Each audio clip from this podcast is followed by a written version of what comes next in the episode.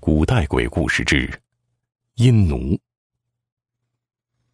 唐朝末年，连年的战火，民生凋敝，活人尚不及山上的坟头多。狮子岭村由于地处四省大界，更是兵火连接，恶炮和难民乱葬山岭，难以计数。狮子岭荒冢丛中有一个寺庙。里面住着一个赖头和尚。说也奇怪，这和尚除了吃就是睡，但是寺庙里干干净净，不落一丝的尘土，没见和尚挑水劈柴什么的。庙里的水缸日常都是满的，早见隔天就会马上一落的柴火。有人认为和尚是趁天黑自己悄悄干的。村民徐二胆大，半夜潜伏在寺庙的围墙外的榉树上。偷偷的打探，那和尚果然是睡至半夜起身。只见他执一把桃木枝，走进寺庙后院的荒冢中，嘴里念念有词，然后用桃木枝拂打着坟茔。就见坟茔中跳出四五个鬼魅，朝和尚磕头作揖不止。和尚呼喝道：“你劈柴。”又指着另一个：“你挑水。”鬼魅们纷纷应诺，而后起身干活，挑水的挑水，劈柴的劈柴，还有生火做饭、打扫庭院的，不一而足，井然有序。徐二大惊失色，一不小心从榉树上跌落下来，摔在树下的青石阶上，晕过去了。等他醒来的时候，发现自己躺在寺庙蒲团上面，赖头和尚慈眉善目，正在给他包扎伤口。徐二惊恐未退，和尚安抚他说：“施主莫慌，这只不过是我豢养的几个阴奴，平时替我打扫庭院、照顾起居而已。”和尚给徐二包好伤口，将他送出寺庙，嘱咐他说：“施主先来，可来小庙小叙啊，夜间所见，切莫告诉他人。”徐二走不动道，和尚还派了两个阴奴。背着他下山，但听耳旁呼呼风声，眼睛方才一闭，却已出了山路，到了村口。要知道，崎岖山路平时要走一两个时辰的。此后，徐二果然是信守承诺，阴奴之事未对旁人吐露。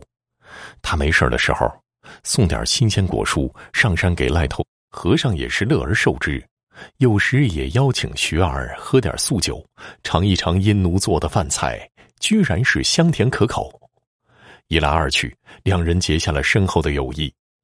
酒酣耳热之际，徐二想叫和尚教他育阴奴之术，也可以叫些阴奴帮他耕耕田、干点农活什么的。和尚听罢，摇头不止。光阴荏苒，匆匆寒暑相依。且说这一天呢，狮子岭下来了一帮匪众，足有千人之多。他们在战场上溃败，又饥又饿，沿途未见人烟。好不容易发现了狮子岭这个村落，匪众欣喜若狂。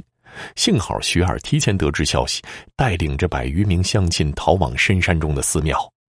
但是匪徒们尾随而至，并且将寺庙围了个铁桶似的。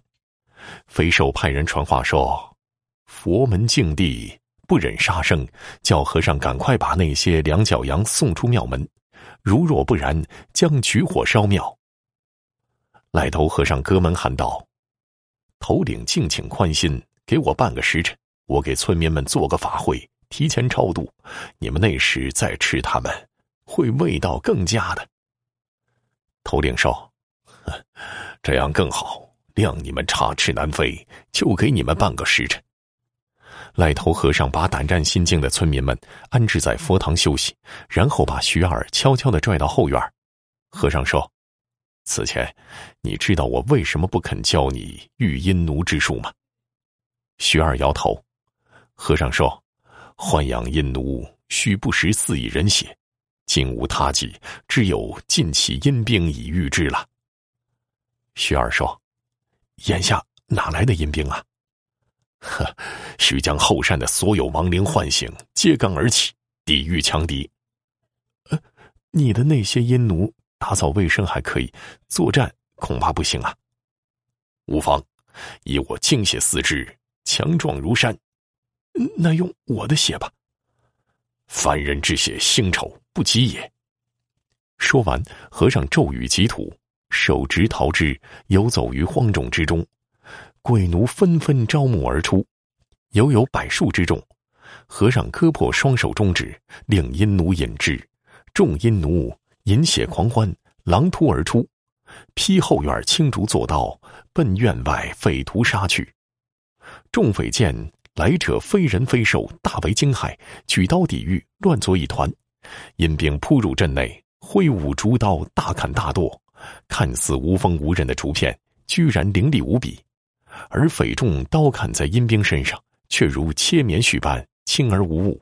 加之徐二岭的村民站上院墙、柴房顶、揭瓦助阵，匪众又惊又惧，哀嚎四起。